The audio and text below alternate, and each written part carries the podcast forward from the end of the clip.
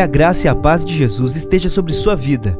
Você ouvirá a partir de agora uma mensagem ministrada no Templo Central da AD Londrina. Que o Senhor fale fortemente ao seu coração e te abençoe de uma forma muito especial.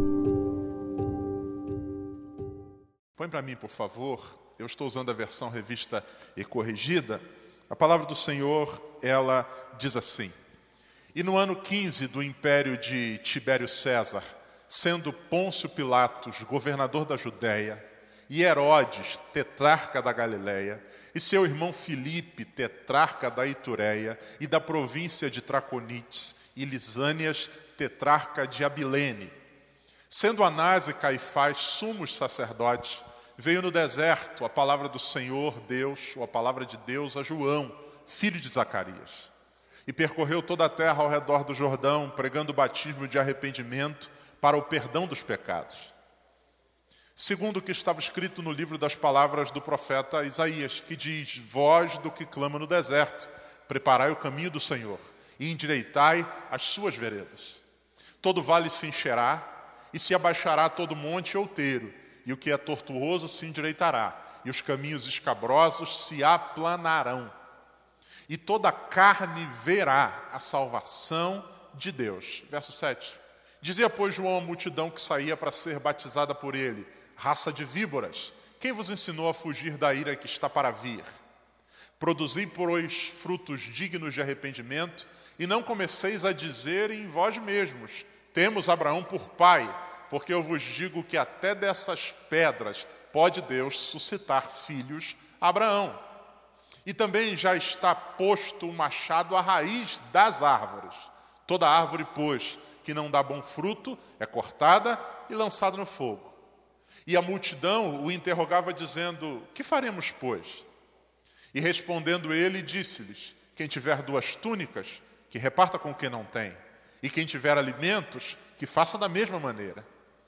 E chegaram também os publicanos para serem batizados e disseram-lhe: Mestre, que devemos fazer? E ele lhes disse: Não peçais mais do que aquilo que vos está ordenado. E uns soldados o interrogaram também, dizendo: E nós, que faremos? E ele lhes disse: A ninguém trateis mal, nem defraudeis e contendei-vos, ou contentai-vos, melhor dizendo, com o vosso soldo ou salário. Amém. Louvado seja o Senhor pela sua palavra. Meus irmãos, esse texto que a gente acabou de ler, ele vai narrar para nós um pouco da história desse grande homem de Deus chamado João Batista. Lucas, no seu evangelho, ele faz questão de falar do ministério desse homem, mas ele começa o capítulo 3 falando um pouco do mundo onde João Batista viveu ou vivia. E que mundo é esse? Ele é marcado por algumas características. A primeira delas, no versículo de número 1, é um mundo complexo politicamente. Olha a quantidade de nomes que o texto faz referência. No ano 15 do império de Tibério César. Tibério César é o imperador. Pôncio Pilatos era governador da Judéia, e Herodes, tetrarca da Galiléia, e seu irmão Filipe, tetrarca da Itureia e da província de Traconiste, e Lisânia, tetrarca de Abilene. Lucas faz questão de descrever como é que se organizava politicamente o mundo da época onde João Batista está inserido. Esse cenário onde ele vive, ele é complexo, porque ao mesmo tempo que há um imperador, há também ali províncias que são divididas e cada um tem o seu próprio governante, mas elas não são divididas por meio de uma, de uma fronteira muito bem definida, são regiões dentro do mesmo espaço, e ele faz questão de citar isso para nós. Então, o mundo de João é um mundo, em primeiro lugar, complexo politicamente. Segundo, é um mundo confuso religiosamente. Olha o que, que diz o versículo de número 2, verso 2: Sendo Anás e Caifás sumos sacerdotes. Ouça, no Antigo Testamento, quando a Bíblia fala a respeito do sacerdócio, e durante toda a história do povo de Deus, a gente tem um sumo sacerdote. Era alguém que era escolhido por Deus, isso tinha a ver com a sua origem, com o seu nascimento, com ser parte da tribo de Levi. Esse homem era separado para o ofício sacerdotal, ele era o sumo sacerdote, e esse homem ia diante de Deus apresentar o clamor, a oferta do povo de tempo em tempo. Só que a Bíblia diz que esse mundo de João é tão complexo que não há apenas um sumo sacerdote, há dois. Ora, se há dois sumos, nenhum dos dois é sumo. Porque qual é a ideia de sumo? É aquele que está acima. É aquele que vai além. Para além de todos os sacerdotes, há alguém maior. Só que a Bíblia diz que aqui a confusão é tanta que há dois. Há razões políticas que não, não vale a pena, ou melhor, não dá tempo a gente entrar aqui nessa explanação. Mas preste atenção: é um mundo complexo do ponto de vista político, organizacional, é um mundo que é também confuso do ponto de vista religioso. E, em terceiro lugar, o texto diz assim: Veio no deserto a palavra de Deus a João, filho de Zacarias. Essa expressão, se a gente não tem noção do contexto, ela parece de certa maneira comum. Veio a palavra do Senhor a João. A gente vai ver isso quando a gente lê os livros proféticos, vê a palavra do Senhor a Ageu, vê a palavra do Senhor a Jeremias, vê a palavra do Senhor a Isaías. Só que aqui em Lucas 3, o que Lucas está descrevendo para nós é alguma coisa extremamente diferente. Por quê? Porque até esse momento nós temos uma coisa chamada de silêncio profético. O que, que vem a ser isso? Deus passou mais de 400 anos sem falar com o povo por meio de seus profetas. O último profeta aqui é o Malaquias. Depois disso, nós não temos mais. Se você tem uma, uma Bíblia, um exemplar da Bíblia aí de papel um pouco mais antiga, era comum que a gente tivesse nas impressões ou nas edições três páginas em branco, dividindo o Antigo do Novo Testamento. Essas três páginas em branco não eram apenas para a gente fazer anotação, mas de alguma maneira elas simbolizavam exatamente isso: de que entre o Antigo e o Novo Testamento há um silêncio profético. Deus não havia ou não estava mais falando por meio dos seus profetas. Então preste atenção: nós temos um mundo complexo politicamente, nós temos um mundo confuso religiosamente e nós temos um mundo silencioso espiritualmente. E aqui é muito interessante, porque, embora houvessem dois sumos sacerdotes, o povo não ouvia mais a voz de Deus. Embora a estrutura religiosa fosse maior do que o convencional, ao invés de um sacerdote, sumo sacerdote só tinha dois, isso não se transforma em vida espiritual saudável. Muito pelo contrário. A Bíblia diz que depois de 400 anos, Deus vai falar. E vai falar por meio de quem? Vai falar por meio de um homem chamado João Batista. João Batista, ou João, chamado de o Batista, porque Batista, no caso dele, não é sobrenome como hoje, mas é porque ele batizava, João o batizador ou Batista. Esse homem vai surgir, aparecer falando em nome de Deus, e a Bíblia vai chamar atenção para uma coisa. O verso 2, a Bíblia diz que ele veio, veio a ele no deserto.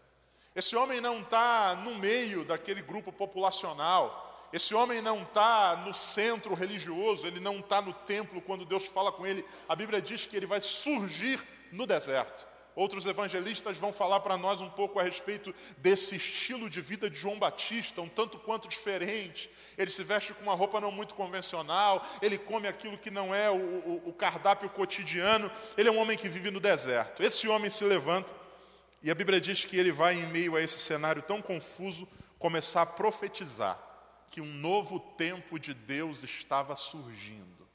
Depois de 400 anos, Deus em silêncio com esse povo por meio dos profetas, esse homem se levanta e vai dizer que um novo tempo de Deus está surgindo. E segundo João Batista profetiza, esse novo tempo ele seria marcado por mudanças profundas. Ele vai usar as mesmas palavras utilizadas por, Jeremias, por Isaías, melhor dizendo. Olha o que, que diz o versículo de número 3, por gentileza. Percorria toda a terra ao redor pregando, verso 4.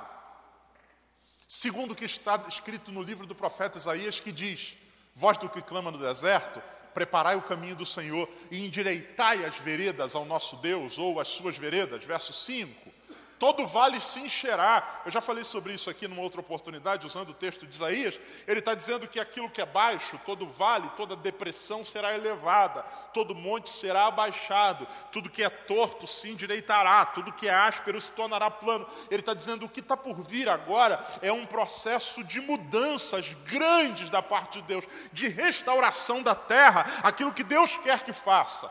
A mensagem de João Batista era uma mensagem cheia de convicção a Bíblia diz que o povo ouve e as multidões começam a ir até ele.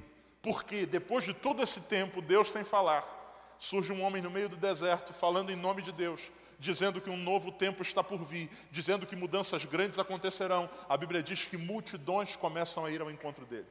E quando chegam a João Batista, João começa a pregar, a ensinar, a ministrar essas multidões, e João vai dizer uma coisa que é muito forte, eu quero chamar a sua atenção.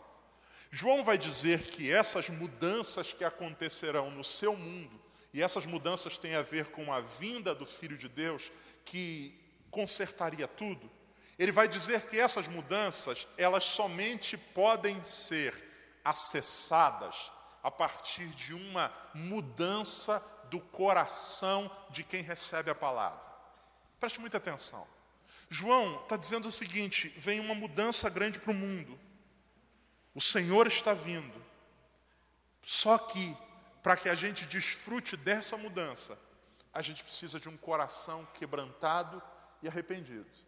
João está deixando claro para aquela galera que ouve ele o seguinte: o que vai acontecer aqui não é o que aconteceu quando o Império Romano tomou o território de Israel.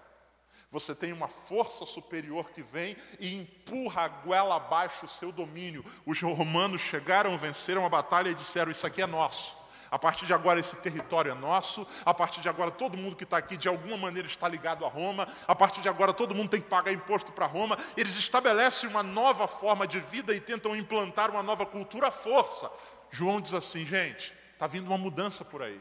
Tem um homem chegando, tem um homem vindo, que ele é rei de toda a terra. Só que, diferente de César, essa mudança não virá empurrada a goela abaixo. Essa mudança será recebida no coração de quem se abrir para isso. Tanto que a palavra dele é: arrependam-se. Ou seja, abram o coração curvem o coração, mudem o coração. O convite de João é para o batismo. E o que é o batismo se não uma confissão pública de algo que já aconteceu dentro? Antes de João, batismos já aconteciam, só que os batismos normalmente tinham a ver com uma mudança de religião. Alguém que fosse um gentio, um não judeu, quando se convertia ao judaísmo, ele optava, ele dizia, eu quero. Alguém dizia, você precisa se batizar. Então o batismo era a mudança de uma religião para outra. Um judeu não precisava necessariamente passar por esse processo, porque ele já era descendente de Abraão. Aí vem João e diz assim: vocês precisam se batizar. Só que esse batismo não é o batismo de alguém que diz eu agora sou de uma nova religião. Esse batismo é inclusive para os que são religiosos. É um batismo de arrependimento, uma mudança de coração que se curva diante de Deus para que possa então receber o seu reino e desfrutar daquilo que ele quer fazer em nós. Ouça com muita atenção, amados. João Batista vai dizer que o reino está vindo, mas esse reino será recebido no coração de quem se arrepender. A retórica dele é muito forte. Ele não pega leve. Olha o que, diz o versículo de número 6, por gentileza. Toda carne verá a salvação de Deus, ou seja, ver todo mundo verá, mas recebê-la no coração os que se arrependerem. Verso de número 7.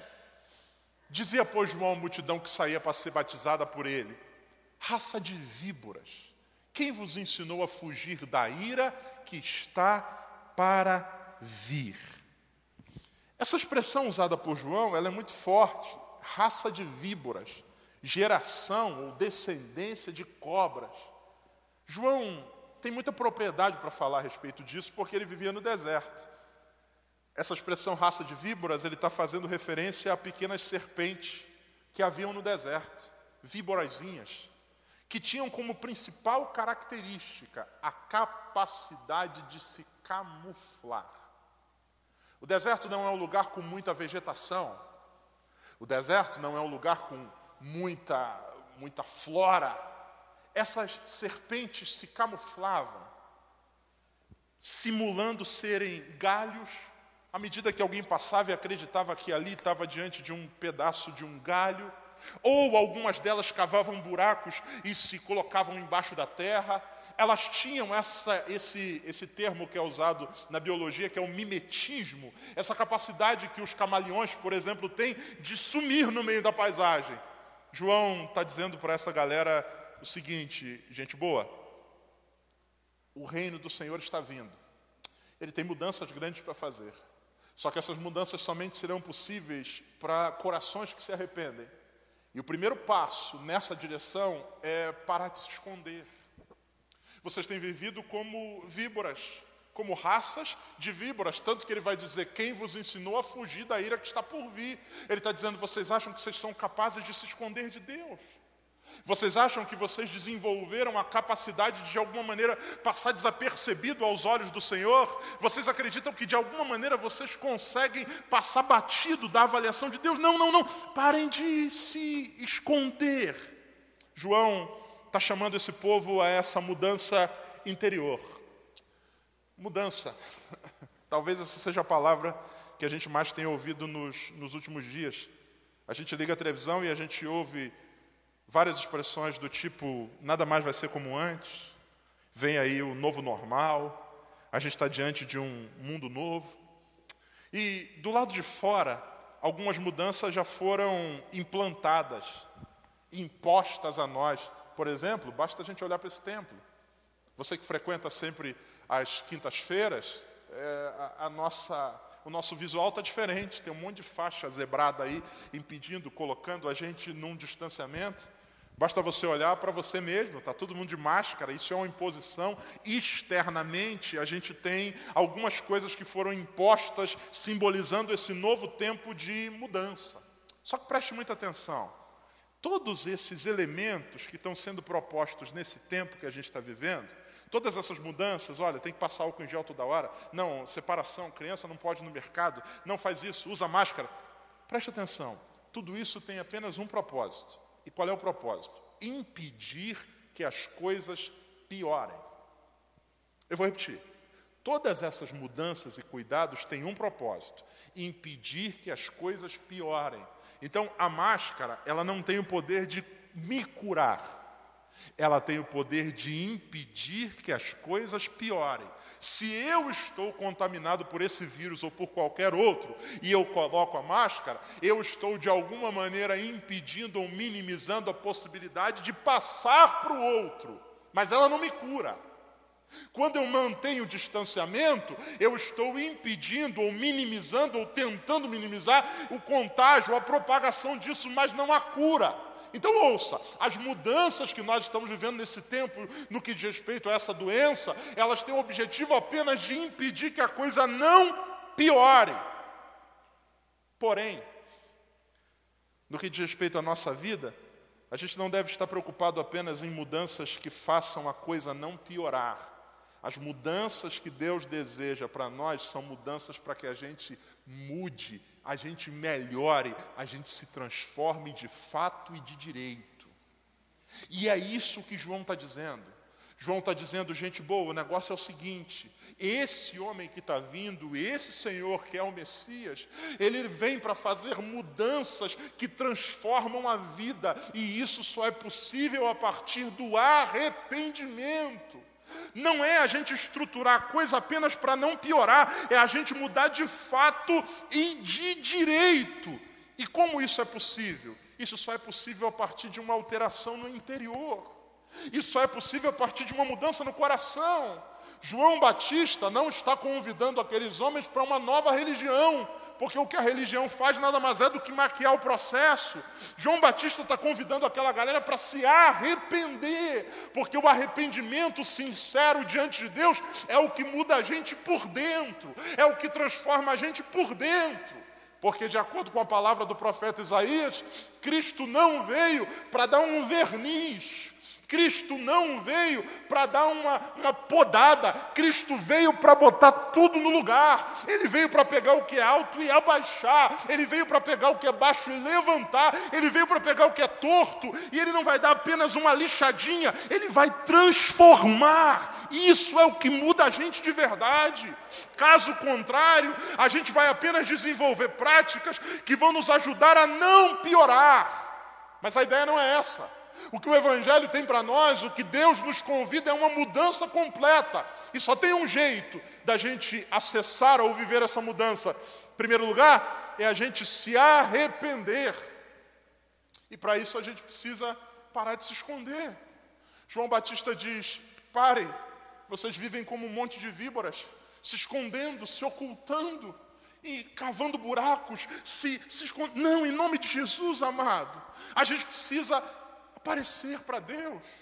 A gente precisa parar de se esconder atrás das nossas máscaras, não essas, mas as que a gente coloca no nosso coração. A gente precisa aparecer e produzir bons frutos. E como é que isso é possível? Isso é possível quando a gente para de dar desculpas. Olha o que, que diz o versículo número 8. Produzir frutos dignos de arrependimento. Olha o que, ele diz. E não comeceis a dizer em vós mesmos: temos Abraão por pai. Olha o que, que João está dizendo. João está dizendo: olha, se vocês querem mudar de verdade, vocês precisam se arrepender. E o caminho do arrependimento passa por a gente parar de se esconder, a gente parar de dar desculpas. Porque qual é o discurso desses caras? O discurso desses caras é mais ou menos o seguinte, e João já sabe disso. O discurso deles é: a gente, a gente, a gente não é tão ruim não. Afinal de contas, nós somos descendência ou filhos de Abraão. Existem algumas pessoas que não mudam de vida, porque, em primeiro lugar, acreditam que não precisam. Não precisam. E a gente passa a acreditar que não precisa quando a gente começa, por exemplo, a se comparar com gente que, na nossa visão, é inferior a nós. O povo judeu olha para o seu histórico e diz assim: Nós somos filhos de Abraão, o homem que Deus escolheu. Então, a gente, a gente, pisa na bola de vez em quando, a gente faz um monte de coisa errada, mas olha para nós, olha de onde nós viemos, olha o nosso histórico. Então, a gente não precisa. A gente tem um histórico de fé positivo? Hum, não, não. Ao mesmo tempo, há outras pessoas que não mudam de vida porque acreditam que não seja possível. Tem gente que diz: Eu não mudo, eu não preciso mudar porque eu tenho Abraão por pai. Isso me dá segurança. E há um outro grupo que diz: Não é possível mudar porque eu tenho como histórico, um histórico completamente negativo. No mundo religioso se fala muito a respeito de uma coisa que eu combato de maneira contínua, que é a ideia de maldição hereditária. E o que é a maldição hereditária? A maldição hereditária muitas vezes é a desculpa de quem não quer lutar. É alguém dizendo assim: eu sou o que sou por causa de alguma coisa que alguém fez lá atrás. E essa coisa que alguém fez lá atrás interfere sobre mim e justifica o que eu sou hoje. Então, pastor, eu sou assim por causa, pastor, meu pai. Ixi, meu pai, meu pai era do centro da, de não sei que lá. Pastor, eu sou assim porque meu avô era satanista. Pastor, eu sou assim porque minha avó, pastor, o senhor tinha que conhecer minha avó. Pastor, minha avó era do, do capiroto. E por isso eu sou assim. Ouça, João Batista está dizendo: parem de se apoiar no histórico. Não, mas Abraão era meu pai, não, mas o fulano era meu pai, Fernandinho Beiramar era meu pai. Ele está dizendo a seguinte coisa: se vocês se arrependerem, um novo tempo pode começar para vocês.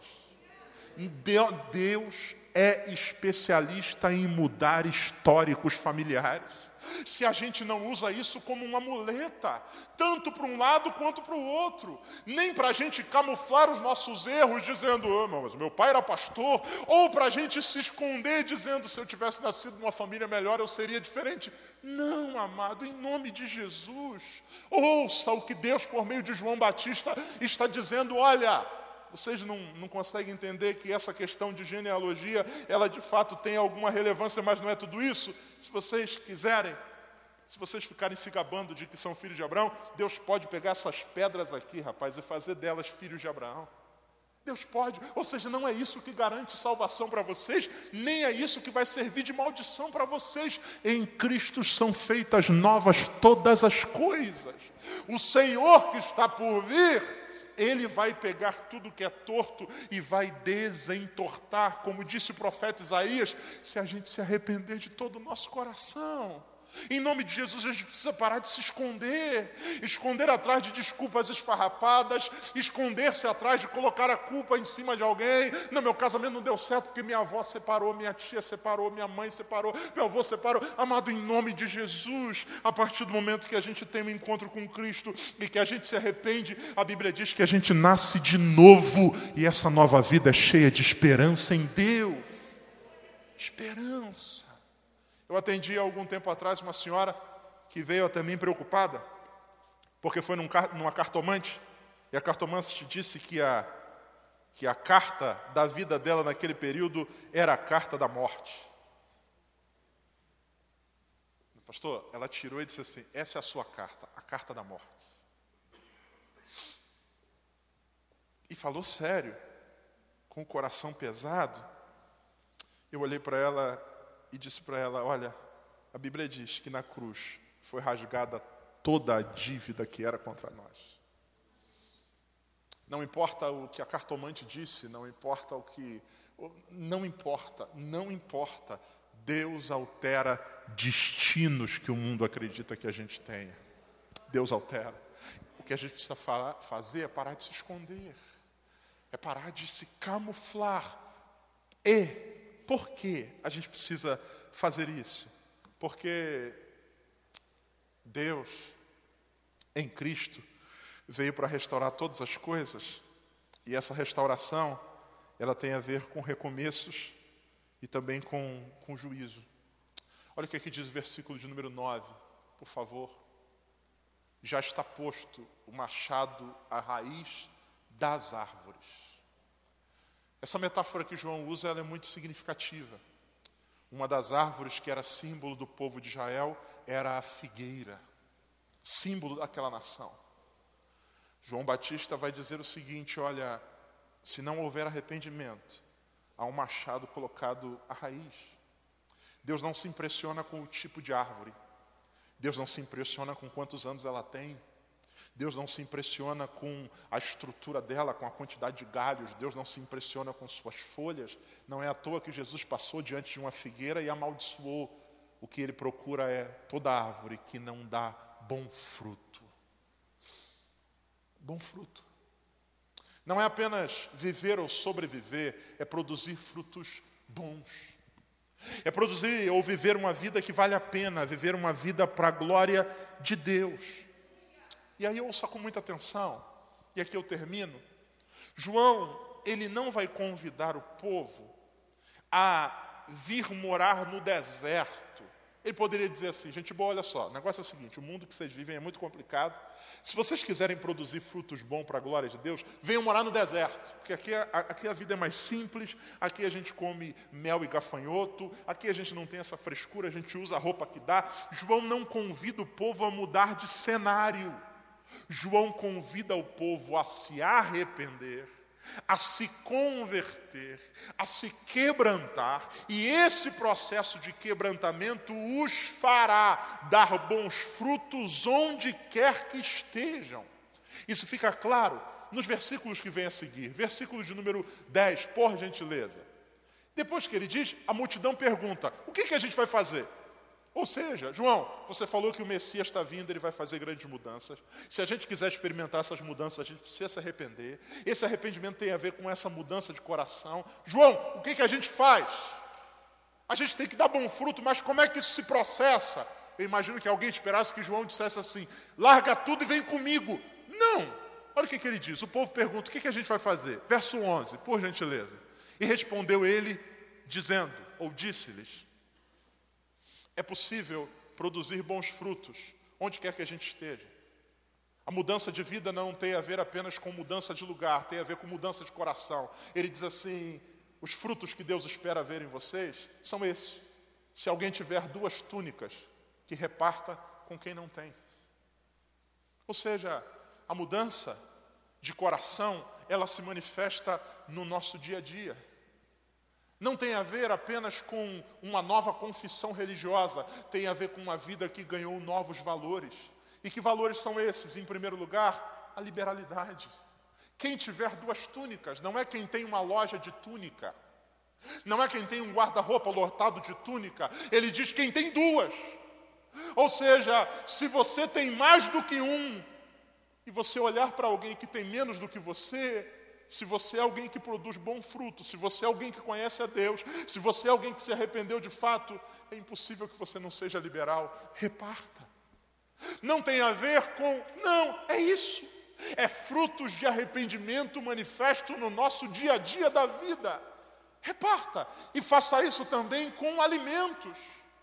Com aquele pouco, ele não está dizendo quem tem um restaurante, ele não, ele está dizendo se você tiver dois pães, reparta com quem não tem. É isso que Deus busca em nós, é esse tipo de fruto. Não é uma performance religiosa, não é um ministério, entre aspas, próspero. O fruto que Deus procura em nós é esse fruto da vida, que vai se manifestar em evidências de um coração que conhece a Deus, e um coração que conhece a Deus, um coração arrependido, um coração mudado, não é apenas apenas quem fala em línguas estranhas na igreja, não é apenas quem não perde um culto, é quem no dia a dia da vida reparte. Em segundo lugar, olha o que diz o verso de número 12. E chegaram os publicanos, os publicanos eram os cobradores de impostos. Eles dizem: o que, que a gente faz? João Batista poderia ter dito assim: muda de profissão. Porque se você quer produzir bom fruto, onde você está não dá. É isso que ele diz? Não. Ele diz: não é uma mudança do lado de fora, é uma mudança do lado de dentro. Vocês cobram impostos? Cobramos. E o que, que a gente faz? Simples. Versículo de número 13. Não peçais mais do que aquilo que vos está ordenado. Ou seja, o fruto que Deus procura em nós, que é resultado desse arrependimento, tem a ver com a gente não ser oportunista, tem a ver com justiça. Eu sou publicano, abandona. Não, não, não, não. Produza fruto digno onde você está. E que fruto digno é esse? Seja justo. Não seja oportunista. Não seja alguém que queira levar vantagem por causa do cargo que ocupa. Se mandaram te cobrar dez, cobre dez. Se a cobrança era um, cobre um. Se a cobrança era dois, cobre dois. Frutos dignos de arrependimento. Em terceiro lugar e último, versículo de número 14. E uns soldados lhe interrogaram, dizendo: os caras chegam para João e dizem assim: João, mas a gente é soldado, cara, o que, que a gente faz? Para produzir esse fruto que Deus deseja em nós, o que, que a gente faz? A gente muda de lugar, a gente pede baixa, a gente, a gente vai para a reserva? Não. Ele disse: A ninguém trateis mal, não defraudeis e contentai-vos com o vosso salário. Ou seja, sejam íntegros. Sejam íntegros. Não se aproveitem da fragilidade de ninguém para impor sua força. Não sejam gananciosos, querendo se aproveitar das oportunidades que a autoridade lhe permite para de alguma maneira extrair alguma coisa que não seja seu. O que João está dizendo é o seguinte, gente: o Messias está vindo, ele vai fazer grandes mudanças, só que essas mudanças não são do lado de fora, essas mudanças não têm a ver com tirar a gente daqui e mudar para lá, essas mudanças têm a ver com alterar o nosso coração para que a gente dê frutos bons onde quer que a gente esteja. E isso passa pelo arrependimento. Em nome de Jesus, amado. Talvez até hoje o seu histórico de vida seja negativo. Talvez você seja alguém que tenha produzido até hoje frutos muito ruins. Talvez olhando para você, você enxergue coisas que precisam ser mudadas. E talvez durante todo esse tempo o que você tem feito é se escondido, tentado camuflar isso, talvez jogando a culpa em alguém. Não, eu sou assim por causa disso, eu sou assim por causa daquilo. Não porque eu não tive oportunidade na vida e por isso eu faço isso. Não porque eu ganho pouco e por isso eu faço esse esquema. Não é porque tem alguém. A gente vai jogando culpa, vai jogando culpa. A gente joga culpa no presidente, a gente joga no STF, a gente joga culpa na família, a gente joga no pai que abandonou quando a gente era criança a gente vai dizendo: se eu fosse de outra família, eu seria diferente, ou porque eu sou dessa família, eu sou assim. Aí vem João Batista, usado por Deus, e diz assim: chega, esquece esse negócio de Abraão. O que importa é nascer de novo. Arrependam-se. E se vocês se arrependerem, onde vocês estão, quer sejam soldados, quer sejam publicanos, quer sejam gente comum, vocês vão produzir frutos que agradem a Deus. Eu quero convidar você para ficar de pé. Essa foi uma mensagem ministrada no Templo Central da AD Londrina. Acesse nossas redes sociais no Facebook, Instagram e YouTube e fique por dentro de tudo o que está acontecendo. Deus abençoe.